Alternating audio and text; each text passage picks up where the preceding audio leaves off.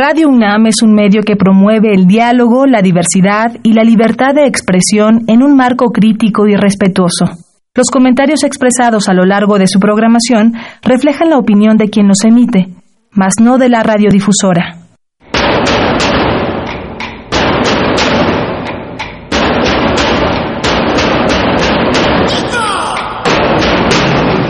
Discrepancias. Atacan a la universidad porque discrepamos. Viva la discrepancia, porque es el espíritu de la universidad.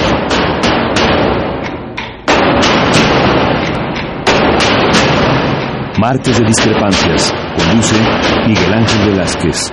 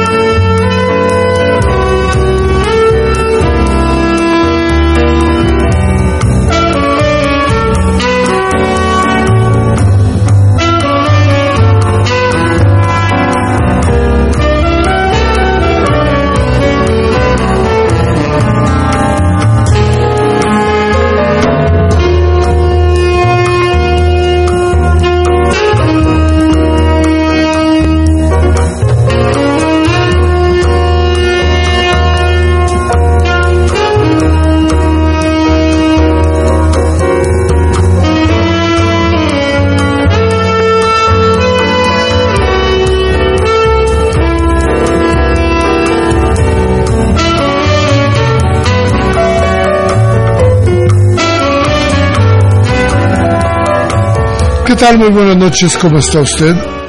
Me da muchísimo gusto volvernos a encontrar aquí en Radio Universidad, en este programa que sigue llamándose Discrepancias, y en donde, en donde nos da de verdad mucho gusto saber que contamos con ustedes para poder hablar de las cosas que aquí creemos que son importantes y trascendentes para nuestro país.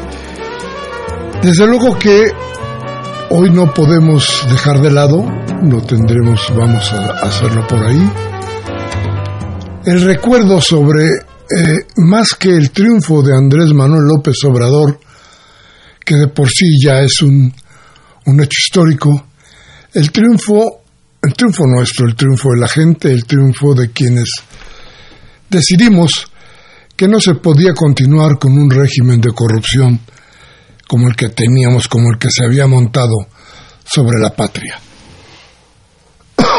Esto, esto que se dice rápido, costó cuando menos, fíjese usted, solamente en el periodo de lucha de Andrés Manuel López Obrador 18 años. Pero si no vamos a hacer comparaciones tan largas, déjeme decirle algo. Porfirio Díaz, en su dictadura, duró 35 años en el poder. El neoliberalismo, como método de gobierno, como forma de gobierno, duró en este país 36 años. Ahí plantee usted el saqueo que hizo, que hizo el neoliberalismo a México y plantee usted lo que hoy lo que hoy tenemos que soportar. En fin, Vamos a hablar entonces del año, de este año, en el que con el voto modificamos la historia de México. Vamos a ir entonces a un, a un corte. Vamos a regresar con usted. Nuestro teléfono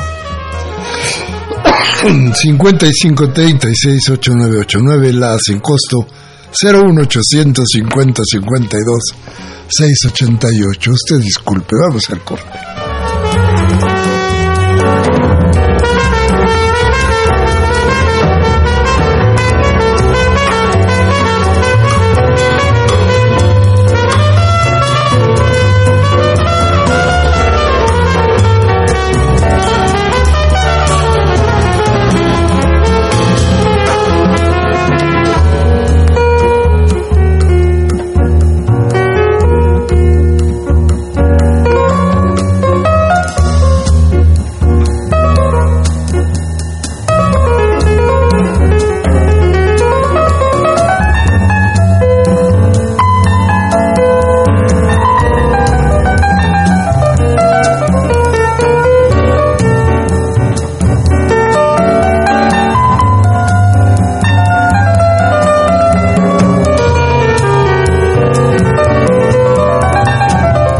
Bien, gracias por seguir aquí en nuestra cita de los martes, pasadito de las 8 de la noche, en Radio Universidad. Bueno, contábamos de este año de, de este año de, eh, de esta ruptura de, paradigmas, eh, que vamos a intentar eh, analizarlo, tratarlo de analizar de la mejor manera, pero antes de eso, déjeme decirle algo que es muy importante porque es parte de esa transformación y porque tiene que suceder al pie de la letra. Tal vez sea la reforma más importante que vaya a haber para el país. Se trata de qué? Se trata de la ley de austeridad la ley de austeridad republicana, que bueno, fíjese usted, fue aprobada por 74 en el Senado con 74 votos a favor, 24 abstenciones y con el PAN y el PRI abandonando eh, abandonando la, la sesión para tratar de no ser cómplice, decían ellos, de algo que no les gustaba. No, claro que no les gusta. Y vamos a ser claros. Mire, el PRI, usted y yo ya lo hemos platicado varias veces en este mismo espacio. El PRI no tiene absolutamente nada. El PAN se mantiene porque no tiene bandera. Su bandera es el dinero. Su bandera es la corrupción. Eso es, eso es el panismo. Entonces, a ver, de alguna manera, el PAN sigue meneando una patita. El PRI está totalmente desfondado. El PRD ya no existe. Entonces, eh, eh, aunque fuera muy bueno tener una oposición, ojalá hubiera una oposición seria, hubiera una oposición que tuviera de veras eco en la población. Pero ya se dio usted cuenta Fíjese bien, porque los panistas, sobre todo los panistas, lo único que han hecho es criticar lo que hace el gobierno de Andrés Manuel López Obrador, pero de ninguna manera han propuesto nada. ¿Por qué? Porque lo que ellos proponen, lo que ellos quieren, lo que a ellos les conviene, es que continúe como tal el régimen de corrupción Hablábamos hace un momento, con mucha claridad, de que Porfirio Díaz estuvo gobernando un año menos que lo que se aventaron estos señores entre, entre eh, PAN, PRI y PRD. De, perdón, PAN y PRI. Entonces, a ver, eh, ¿se da usted cuenta? Esto de las dictaduras que van para aquí, que van para allá, de la que acusan tanto a López Obrador y a este régimen, pues resulta que, que, cambiar de cara no era cambiar de fondo. No, no podemos decir que en el año 2000 con la llegada de, de Vicente Fox, de esto que es la prueba más grande de la estupidez de un partido y, y, y de la guía de un poder. Si nosotros nos damos cuenta de cómo llega y de lo que sucede y de lo que pasa después, sabremos que fue un intento fallido de cambiar las condiciones y la ruta de México. El que saliera el PRI no implicaba que el PRI saliera. Implicaba que el PRI tenía ya un plan B, que después nos quedó claro a todos, que era perder la presidencia sin perder el poder. ¿A qué me refiero? El PRI tenía la Cámara de Diputados, la Cámara de Senadores y los gobernadores. Es decir, perdían al, administrador, pero no perdían la administración. Entonces no, no hubo tal cambio, no hubo tal cosa. El PRI tenía plan B. El plan B era el PAN con un, un tipo de cerebrado como Vicente Fox en Los Pinos para muchos que hablan de que no es verdad que esta sea la primera, el primer golpe real al paradigma de gobierno en, en México, quiero darles ese dato. Búsquenlo, verán que no hubo tal cambio. No se afectó prácticamente en nada al poder y menos aún a la idea de gobierno. Por el contrario, esa idea de gobierno fue cada vez más fuerte y desde luego mucho más dolorosa. Entonces, hoy que podemos más o menos a toro pasado ver qué fue lo que sucedió durante estos últimos 36 años, nos daremos cuenta de cómo perdió el gobierno su poder cómo la política fue rebajada a lo peor que le pudiera suceder a nuestro país y cómo se trató solamente de hacer fuerte, de apuntalar, de hacer más grande a quién, a la iniciativa privada. Por eso hoy que se tiene ya una ley de honestidad republicana, hay artículos que deberá usted ver que son verdaderamente interesantes. Déjeme decirle a usted que, por ejemplo, va a haber cosas que son importantísimas porque, porque no solamente se trata de que hoy los funcionarios, los políticos o la gente que llega a la política sea castigada en caso de que suceda un acto de corrupción, pero y, para esto se les impide, desde luego, cierta o se les imponen ciertas normas, porque se condiciona que funcionarios que se separen de la administración, ellos no pueden, no van a poder, si ocupan un lugar en la administración, no podrán ocupar cargos de empresas privadas ni en su gestión ni después de cinco años. A ver, ¿esto por qué? ¿Se acuerda usted, por ejemplo, de Cedillo? Cedillo vendió todo lo que, todas las vías férreas que podía. Todo lo que sonara ferrocarriles lo vendió. Todo lo que quedaba lo vendió. Y después se convirtió en el socio de la empresa a la que le había vendido. En el gerente, y así, montonal de gente. ¿eh? funcionarios que se enteran de la vulnerabilidad de ciertos negocios del, em, del, del, Estado que venden a la iniciativa privada y donde ellos se ponen a trabajar. Por eso, tenemos que decir, y tenemos que decirlo claramente, no van a poder obtener trabajo en la iniciativa privada, sino después de cinco años de haber dejado su puesto en el gobierno.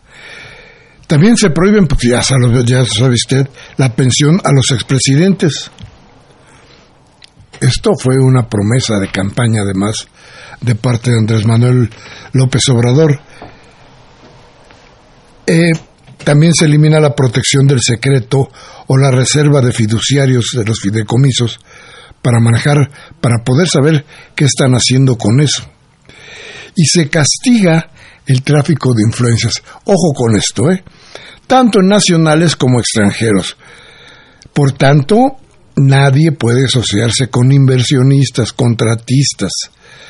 También se bloquea el nepotismo hasta cuarto grado.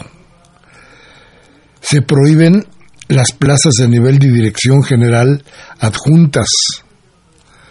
Se reduce la, publicidad y la propaganda y queda prohibido contratar seguros de ahorro con recursos del Estado. También se van a cancelar automáticamente los contratos con particulares cuando se compruebe vía judicial que fueron obtenidos a través de las prácticas irregulares o de corrupción. Y bueno, planteémonos bien, todo esto tiene que ver con los funcionarios que reciben dinero, reciben el dinero de nosotros. Pero déjeme platicarle algo más. Algo tendrá que hacerse. A ver, no nada más con los funcionarios, sino con la iniciativa privada, con los señores del dinero que por ganar más dinero van y corrompen. Y siempre hay un hambriento que quiere tener más, un ambicioso que quiere otra casa. Entonces, a ver, nada más acuérdese usted de los gobernadores del Estado de México. ¿Y dónde están? Montiel con casotas en Europa. Erubiel, no se diga, ¿eh? Y Peña Nieto, ¿qué tal? Fíjese usted, presidente, dos gobernadores, qué barbaridad. Nada más entre ellos podrían hacerse 20 mil cosas de los funcionarios. Pero ahí están implicadas, a ver, me parece que está implicada OHL de México, que fue una empresa española, incluso estuvo dirigida por uno de alguno que alguna vez fue funcionario en el gobierno de López Portillo, que tuvo en sus manos patrimonio, la Secretaría de Patrimonio. Él fue presidente de esa empresa cuando se hizo el tal tramo este del mexiquense. Y luego Urubiel y Peña Nieto que recibieron empresas importantes. Creo que Odebrecht también está metida en esto. Pero acuérdese usted del, del, de IGA, que era la empresa que le regaló, digámoslo así, la Casa Blanca Peña Nieto. Estos empresarios, a los que a final de cuentas se les conoce por todas las cosas que han hecho, pues no recibe ningún castigo. Hasta ahora que el de Altos Hornos está a punto de darnos, de darnos una sorpresa, y aunque pagó su millón de euros por estar libre, seguir su proceso en libertad o con una libertad restringida, bueno, vamos a decirlo así, este señor, este señor va a pagar las suyas. Y mire, Hace, hace muy poco, hace un par de días, Andrés Manuel López Obrador recibió en Palacio Nacional a un equipo de profesionales de la jornada, profesionales del periodismo. le diré que estuvo ahí González Amador, Roberto González Amador, que es encargado de la economía en el periódico, al reportero, a uno de los reporteros que cubren la fuente de la presidencia, desde luego, eh, que es importantísimo también, eh, nuestro queridísimo Alonso, estuvo también Pedro Miguel, Luis Hernández, que es el jefe de, de opinión, y, y, su servidor. Yo quisiera que oyéramos una parte de este, un fragmento de esta entrevista, y después platicaremos, platicaremos con Pedro Miguel, platicaremos nosotros sobre la evaluación de este año y de estas cosas que nos dijo el presidente López Obrador. Si me permite, le pongo a usted, le ponemos a usted la grabación o parte de esta grabación de la entrevista llevada a cabo hace un par de días en Palacio Nacional. Escuchémosla. En ese sentido, pero... No, yo, yo quería preguntarle, a ver, hace un año, cuando sabe del triunfo, del triunfo y del cambio, porque eso era lo que le exigía el voto, se dio cuenta de la profundidad del pozo. Es por una parte. Y luego, tener conciencia de que el cambio, esto de quitar la corrupción, de ir desmontando las desgracias que se habían hecho en el país durante más de 30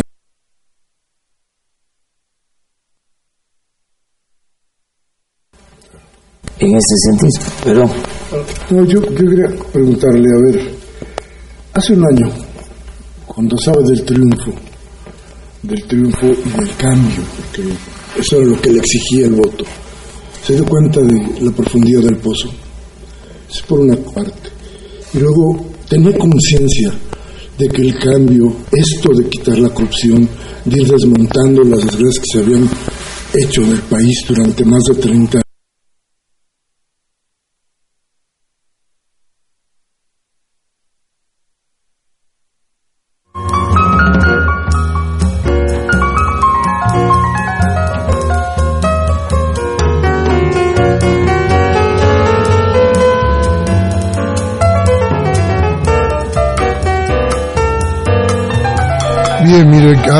cosa pasó por ahí en, el, en nuestra grabación, pero, pero bueno, vamos a tratar de, de volver a, a la grabación para que usted la escuche.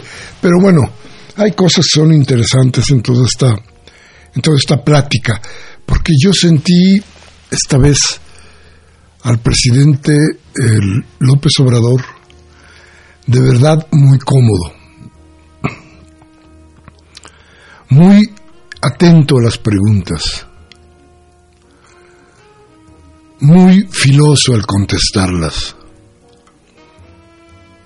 y muy en la idea de desentrañar todo lo que significa, todo lo que es esto que para él es la cuarta transformación.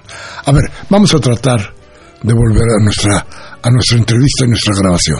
Ahí va es que el pueblo está contento con el cambio. El pueblo está feliz. ¿No se le pidieron sacrificios? No, no, no, no, no, al contrario. El pueblo está recibiendo lo que no recibía antes. Los que están inconformes son los de la élite, la mafia del poder, que ya no lo puedo llamar de esa manera. Este, pero la gente está contenta. Pero hay un problema, ¿no? ¿Cómo no van a estar contentos si están recibiendo este mucho más beneficios que los que recibían? Pero el problema es fertilizante en Guerrero, por ejemplo, presidente, que es una medida para combatir la Mm. corrupción, está muy claro, ¿no? El gobernador es, todavía quería un padrón de 400 mil productores que no existen. Mm. Sí. Pero al mismo tiempo ha habido ineficiencia. Los, Sí. los servidores de la nación convocan a los ejidatarios y a los comuneros, Sí. llegan tarde, no van, Sí. se portan despóticamente. Hay que trasladar ese fertilizante a 133 almacenes. Hacen falta 4.800.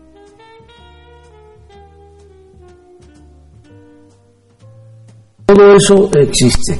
O sea, este, pero, pero, este, se va a resolver, yo tengo la información que en 15 días, el 15 de julio, se termina el programa. Es imposible, Bueno, presidente, por la es logística. lo que me está diciendo el secretario de Agricultura. El traslado de los trailers. Es lo que me está diciendo el secretario de Agricultura. O sea, este, vamos a esperar. ¿no? Eh, la profundidad del pozo. No, es muy sencillo, más sencillo de lo que yo imaginaba. Este, porque consiste básicamente en acabar con la corrupción y eso depende en un sistema presidencialista de la voluntad del presidente. Entonces, es muy eh, distinto eh, el, el mundo. Este, que pintan en los medios y les incluyo a ustedes, ¿eh? respetuosamente, a lo que ¿sí? yo estoy viendo. Son dos visiones distintas. Por ejemplo, tú me preguntas en la parte económica, me dices, a ver, o sea, primero, que la tecnocracia no tomaba en cuenta la corrupción, como ellos este, dicen, la variable corrupción. Y nosotros consideramos que si no hay corrupción, puede haber crecimiento económico. Que la corrupción no permite que haya crecimiento. Ningún eh, sistema eh, económico, ningún modelo económico funciona con una corrupción como la que imperaba en el país. Primero. Segundo, que no solo es crecimiento, es desarrollo. Porque crecer es que haya riqueza. Desarrollo es que haya riqueza y se distribuya la riqueza. En eso creo yo que vamos avanzando. En variables macroeconómicas no hay inflación. Eso no lo destacan. Hay menos inflación que el año pasado. Y no es poca cosa. Y no hay inflación porque no han aumentado los precios de los energéticos. Porque los hemos mantenido en términos reales. ¿No? Ah, pues es que 200 mil sembradores jornaleros, nada más en esos dos programas. Pero son programas sociales, son, gen- pero no genera la economía pues, Ah, entonces, ah, ¿por qué no, es- no genera economía? económica. Ah, ¿cómo no? ¿Cómo no? Disculpen, pero no. O sea, porque esa es la concepción anterior. Entonces, que todo lo hacía el mercado. La economía tenía que ver con el mercado. Es eso. O sea, lo que está también en eh, disputa. Esos esquemas. Nosotros este, estamos actuando de otra manera. No es el mismo gobierno, no es la misma política económica. O no fue un simple cambio de gobierno, es un cambio de régimen. Entonces medimos de otra manera. Hoy viene un desplegado en la prensa este, quejándose de que lo que autorizaron ayer los diputados eh, no es un plan de desarrollo, lo que nosotros enviamos.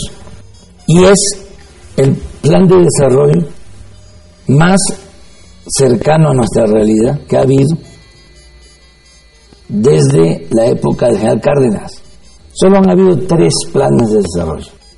El de el Partido Liberal de 1906, el plan sexenal del cardenismo y este.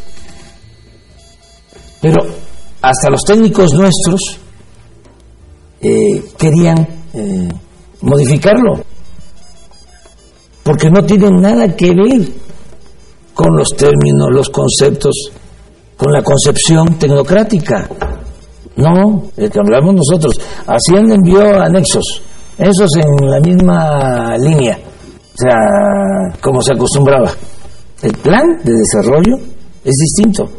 Habla de cosas que no hablaban los otros planes. Los otros planes, en el periodo neoliberal, se ajustaban a las recomendaciones este, hechas desde el extranjero, las llamadas reformas estructurales, la agenda impuesta.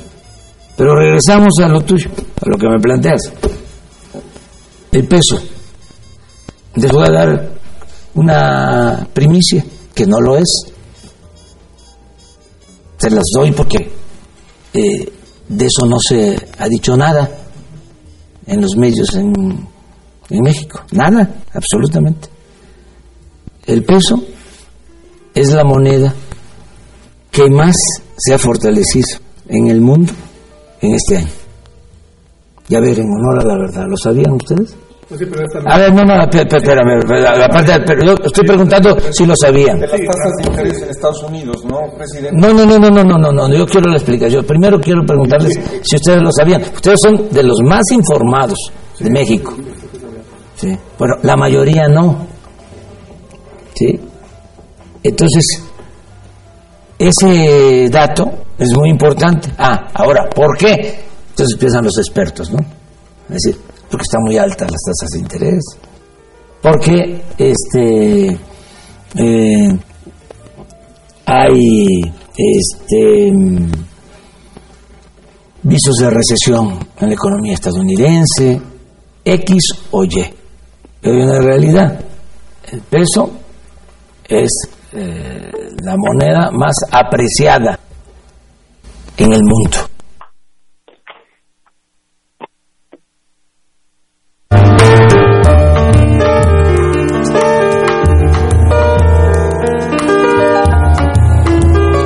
Bien, bien, bueno, esa es una parte, esa es una parte de la, de la entrevista que tuvimos con Andrés Manuel López Obrador, eh, que ya transmitiremos, si usted no lo permite, completa en unos 15 eh, días, al final del, de, este, de este martes que viene en 8, para que usted la oiga ya después de pasado un tiempo, reposada el asunto, pero para que usted oiga completo, completa toda la idea, ya sin las cargas de si fue o no fue, si pasó o no pasó, no, con el reposo incluso de la vacación para que podamos, para que podamos apreciarla como se debe. Bien, Vamos a ir a un corte, le mando mis teléfonos 55 36 8989 y el sin costo 01850 52 688. Vamos al corte y regresamos.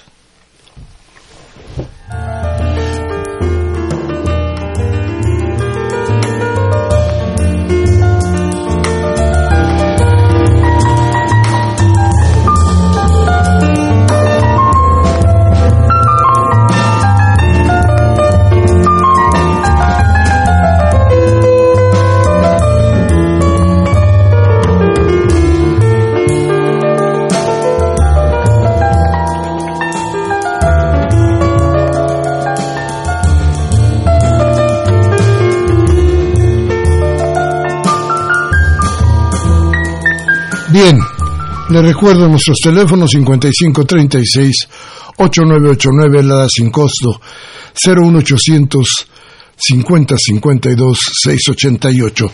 Llámenos. Lo más importante de este programa, recuérdelo usted, es su voz. Y bueno, le pedí a Pedro Miguel que nos acompañara esta tarde para más o menos a tratar de analizar lo que sucedió en esa entrevista y lo que sucedió ayer en el Zócalo, en el Zócalo de esta ciudad, cuando Andrés Manuel López Obrador se dirigió a su pueblo para plantearle cuáles son los avances y cuáles son las ideas con las que transcurre su gobierno. Y de hecho a mi juicio dar el, el banderazo de salida porque yo lo vi así a los hechos continuos que marcarán la cuarta transformación.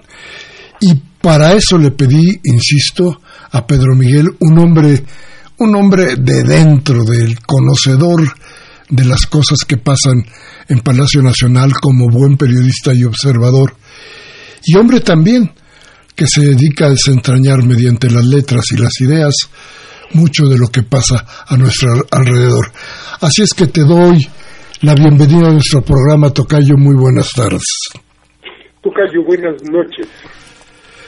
¿Y cómo, cómo ves tú qué pasó, qué sucedió con todo esto? Bueno, yo creo que hay una frase muy central en, eh, en la entrevista, que es eh, el pueblo está feliz, la inconformidad está constreñida a un pequeño grupo, a una pequeña élite. No lo digo literal, pero, pero esto es lo que dijo el presidente, esto es lo que nos dijo, entre muchas otras cosas.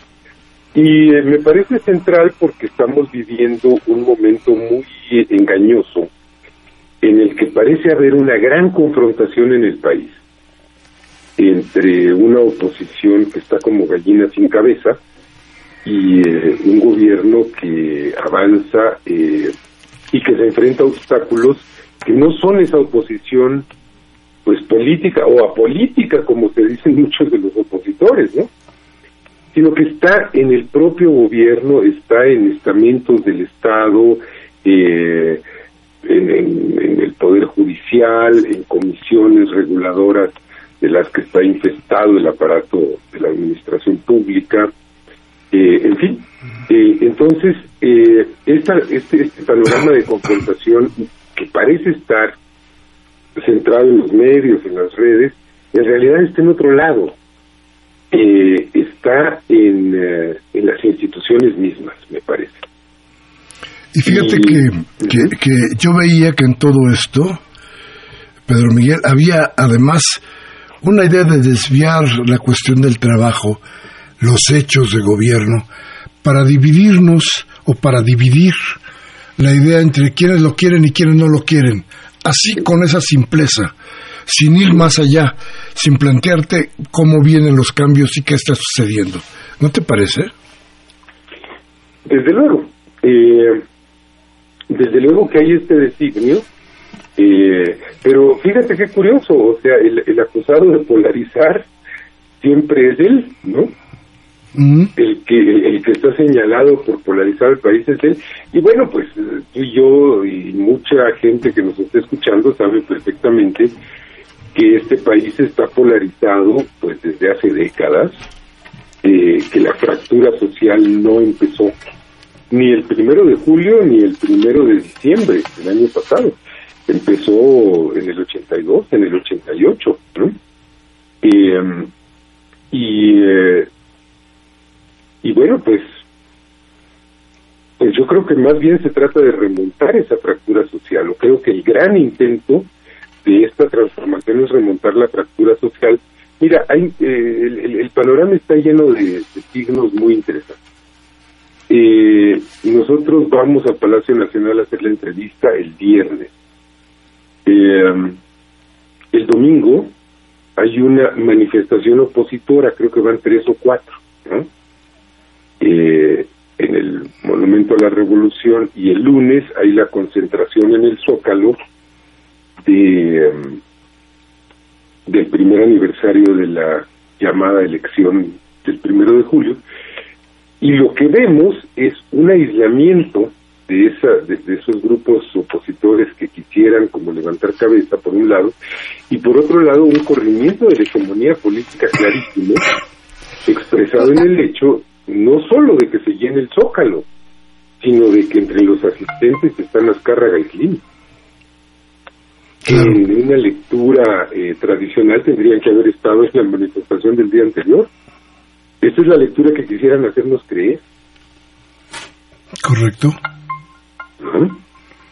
Entonces yo creo que esto valida lo que lo que está diciendo López Obrador por lo que respecta a la sociedad eh, que está mayoritariamente satisfecha con lo que está ocurriendo, porque hay una redistribución del ingreso bestial como no había tenido lugar creo que nunca, ¿no? Es decir, estamos hablando de inyectarle a la base a la, de la pirámide social eh, 300 mil millones de pesos.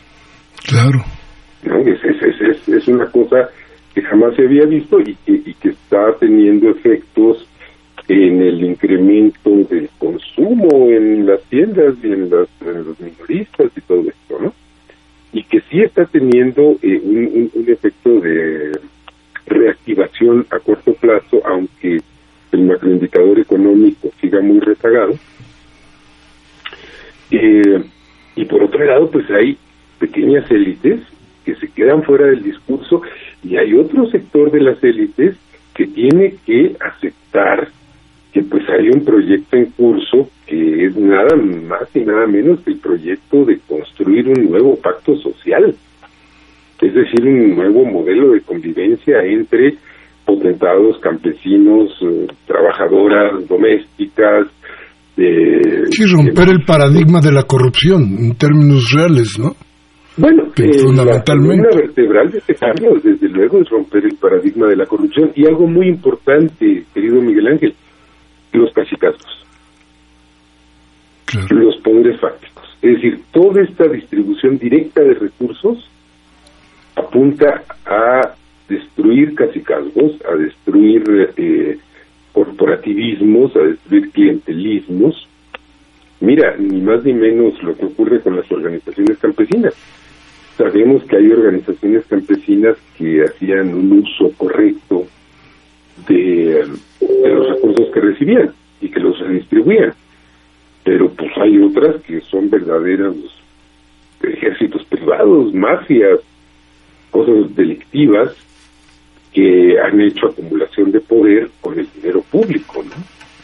Claro, y, esto y esto también explica la campaña que no cesa de hace 18 años, pero que, que tenemos hoy muy claramente bien identificada y bien en contra de López Obrador.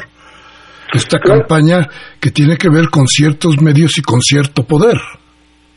Así es, que es una es una fábrica de mentiras, ¿no? Eh, todos los días hay una adulteración de la realidad, una media verdad, una distorsión de las cosas. Mira, el, el incremento de los secuestros, por ejemplo.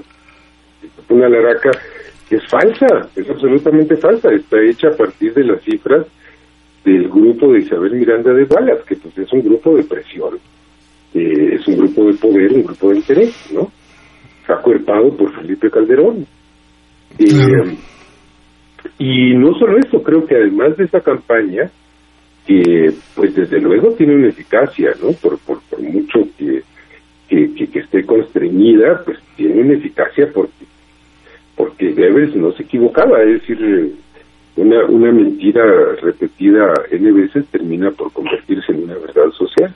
Eso, eso es importantísimo porque resulta así, como decía yo al principio, esto es el arranque ya en el piso eh, del proyecto de cambio de país. No hemos visto nada porque eso de arrebatar, de quitar los privilegios, eso de limpiar lo que tantos años se oxidó, eh, va a tener reacciones, va a tener reacciones muy fuertes. Muy fuertes, sí. Eh, mira, yo creo que falta, digamos, es decir, de pensar que López Obrador tomó el poder el primero de diciembre es quimérico. Tomó la presidencia. Pero para tomar el poder, diablos, o sea, ahí está ocurriendo una batalla. Yo digo que es la batalla de Stalingrado porque ves cómo, cómo combatían edificio por edificio, departamento por departamento, cuarto por cuarto. Pues es que aquí hay una batalla institución por institución, oficina por oficina, escritorio por escritorio, memorándum por memorándum, para pues, desalojar a, toda esa maraña de intereses que se había creado. Ahora, también hay que ver que mm, las cargas de profundidad que está sembrando la cuarta transformación, tienen una gran potencia, ¿no? Tienen eh, un potencial realmente devastador porque porque a ver cómo le hacen para reconstituir el tejido de corrupción, de intereses, de complicidades, de, de, clientelismos, eso va a estar en chino, ¿eh? Claro. Este país ya cambió. Sí, sí, está cambiando en, los términos en los que está necesitando su cambio, ¿no? En los términos en los que está necesitando su cambio. Y mira, eh, yo creo que además pues hay una gran tarea de exploración porque yo creo que nadie, ni siquiera el propio López Obrador, tiene una idea acabada y perfecta de qué cambios se necesitan y a dónde. Eh, estos procesos tienen una parte programática y tienen una parte de intuición. eh, y una parte de contingencia y de accidente incluso y de, y de casualidad, ¿no? Eh, y, voy a voy a ser tal vez un poco escandaloso, pero creo que lo que estamos viviendo es una revolución. Eh, no es una revolución violenta ni es una revolución armada, pero es una revolución porque apunta a alterar radicalmente el orden establecido. Y en las revoluciones, eh, pues hay una parte que se tiene prevista y una parte que no se puede prever, ¿no? Y, y nos queda y nos debe de quedar claro de que las respuestas no van a ser con toda la tranquilidad y con todo el, eh, este, el ánimo de poder perder todo por nada. Eh, por eso te platicaba, te preguntaba a ti que cómo veías las reacciones en contra. Y, y, desde luego, este, eh, eh, como que esperas de un lado y de otro. Mira, eh, creo que desde luego vamos a ver cosas mucho más intensas de la reacción. La reacción en los dos sentidos, ¿no? Eh, la respuesta a una acción y la reacción en el, en el sentido político del término. Eh, yo creo que no se limita ni se constriñe a una campaña en Twitter, en, en, algunos medios, no. Eh, a mí me parece que se está yendo ya mucho más allá. Es decir, yo vería que hay expresiones de recrudecimiento de la violencia que son de diseño, que son eh, sembradas. Eh, respuestas, por ejemplo, al despliegue de la Guardia Nacional, lo que ocurrió en Tabasco, los bloqueos de Tabasco, esto a mí me parece que es algo eh, muy articulado con la campaña mediática de la reacción. Eh, soy mal pensado, pero no me imagino a un grupito delictivo en Tabasco eh, tomando, tomando medidas que apuntan a sabotear una política de Estado.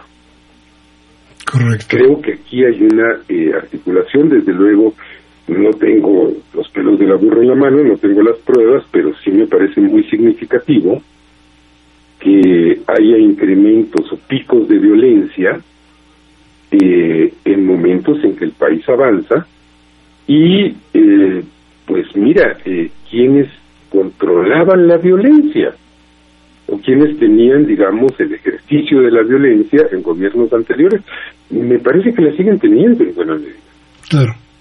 ¿No? O sea, hay intentos de desestabilización y, hombre, pues que van a venir peor, pues van a venir peor y, eh, y conforme vayan perdiendo margen estos grupos de interés eh, que articulan, insisto, a, a facciones camineras, a facciones eh, de la violencia de abajo con la delincuencia de arriba, la de cuello blanco, la que va a impuestos, la que se lleva los moches, etcétera, pues esto se va a agudizar. ¿Y qué va a hacer eh, el nuevo régimen ante esta circunstancia? Pues me parece que su respuesta tiene que ser eh, incrementar la, la redistribución del poder político, dar poder a la base construir eh, instancias de organización popular. Eh, si no lo hace, es decir, ¿se está estableciendo ya un blindaje? Sí, sí, en muchos sentidos. Eh, mira, pues está ya el anuncio de... Primero, eh, a ver, el hecho de repartir recursos económicos directamente a beneficiarios los empodera. Eso es en primera instancia. En segunda instancia, hay la promoción de formas organizativas, sociales y populares que, que va a dar poder abajo. Y eh, como, como esto de las escuelas, ¿no? Esto de, de, de, directamente el recurso para construcción y, mantenimiento de escuelas a las eh, asambleas escolares o a los comités, no me acuerdo cómo se llaman, de, de padres, maestros y alumnos a partir del cuarto eh, pero eh, aparte de eso, pues hay una apuesta estratégica que es quitarle las clientelas a la delincuencia. como pues metiendo al trabajo, a la escuela a los jóvenes eh, y eh, creando empleos, en fin, eh, anclando a la gente a sus lugares de origen, porque, porque sabemos, por ejemplo, que la expulsión forzada de, campesinos que empieza con Salinas, pues eh, fortalece la migración, pero también fortalece la delincuencia organizada. Claro. Eh, cambiar la, la, el paradigma de la guerra por el paradigma de la paz, creo que esto va a ser fundamental. Es decir, eh, la guerra contra el narco, que yo siempre he sospechado que era la guerra a favor del narco, eh, pues fortalece al narco. Fortalece al narco porque, porque el narco es un negocio eh, que consiste justamente en encontrar la prohibición, de modo que mientras más prohibición haya, más negocio, más posibilidades de negocio tiene, ¿no? Claro. Si esto se cambia por una perspectiva de decir, no, no vamos a liquidar ni a exterminar a nadie, vamos a construir la paz, ¿no? Así es. Fíjate, Pedro Miguel, que, bueno, eh, yo creo que, que el tema es, nos da para mucho más, se nos está yendo el tiempo. Yo te agradezco muchísimo que, hayas, que nos hayas tomado la llamada. y te reitero nuestra invitación para que analicemos todo esto y analicemos el, gobierno de Andrés Manuel aquí en el estudio frente a nuestro público, que creo que entiende mucho de todo esto. Y, y bueno, insisto, te doy, te doy las gracias y de veras esperamos verte un día de estos por aquí, por la cabina. Pronto será, querido Miguel Ángel, eh, te mando un abrazo y a todo el auditorio. Y sí, eh, avancemos en el análisis porque la verdad nos hará libres. Eso sobre todo, muy bien, muy bien. Un gran abrazo. Gracias, hasta pronto. Hasta pronto.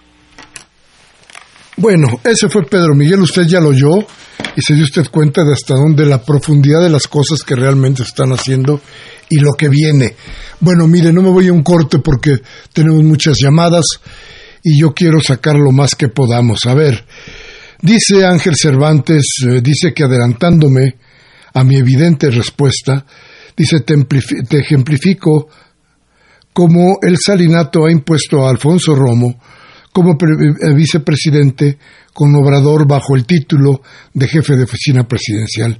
Y este fue la mancuerna de Salinas hasta en su deporte favorito, la monta de caballos, y la otra cosa que debemos omitir. Pero recuerda el libro de las alcobas de Palacio de Raquel Loret de Mola.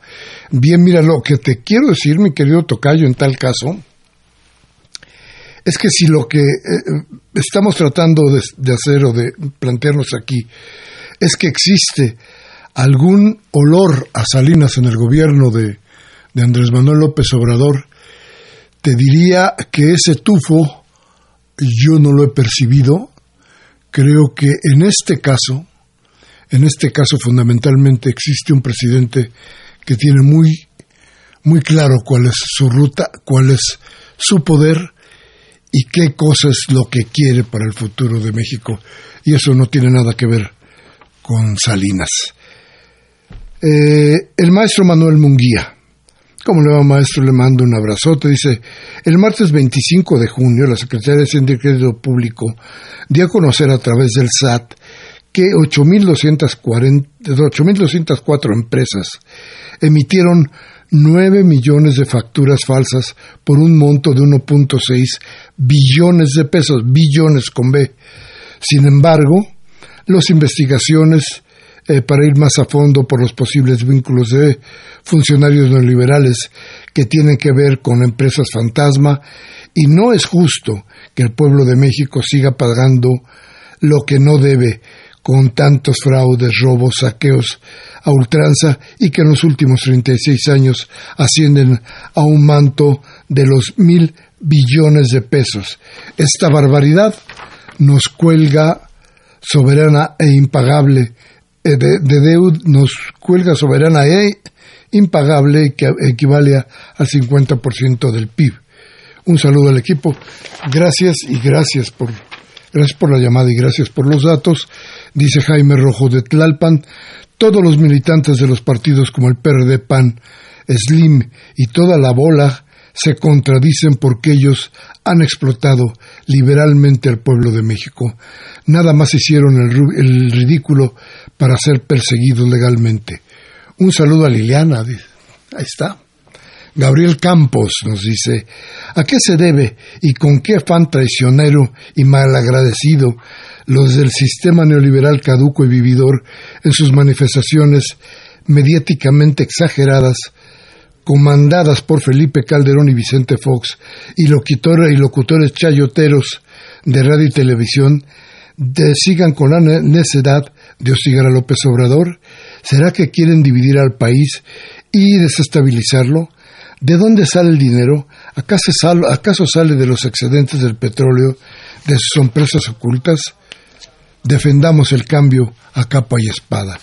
Muchas, muchas, muchas gracias, don Gabriel. Rubén Pinto de Catepec nos dice lo que nos preocupa a todos es la inseguridad. No hay día que sepamos que no sepamos de muertos y asaltados. ¿Dónde está la Guardia Nacional? Paciencia, don Rubén, yo creo que ahí vamos a estar dentro de muy poco con muchas sorpresas. Dice Ángel Cervantes, si Salinas amenazó públicamente con controlar el poder político durante más de 25 años y para ello necesitaba reclutar a un gran simulador de izquierda simplemente para acabarla de desprestigiar, recordemos que Camacho Solís reclutó a Obrador y lo presentó a Salinas para su programa de simulación en la cúpula presidencial en el momento en el que Salinato lo diseñara. Daría de brincos por estar equivocado. Pues nada más váyase donde esté el piso parejo, no se vaya a torcer una pata. Dice Máximo García, estamos terminando, nos manda un saludo y dice que él sí fue a apoyar al presidente de la República. Y Arturo Castro de Estado de Hidalgo un abrazo, dice que nos felicita. Muchísimas gracias. Qué bueno que hay un grupo. Muchísimas, muchísimas gracias. Y vamos a estarnos saludando constantemente a don Arturo. Le mando un gran abrazo. Y a todos los del grupo, desde luego. Benjamín Cerros. Eh, eh, lo del, nos habla del PAN y del PRI. Eh, que donde dice que dónde están los 500 millones de dólares que se fregaron. Y de Catepec, de Catepec Gurrumino Pérez ya se nos acabó el tiempo. Se los agradezco muchísimo.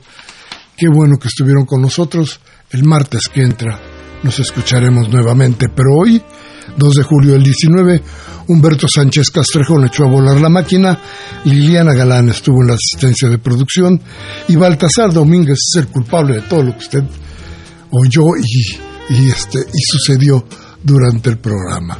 Él es el, el hombre de la producción. Su servidor Miguel Ángel Velázquez los espera a la próxima. Muchas gracias. Nos vemos.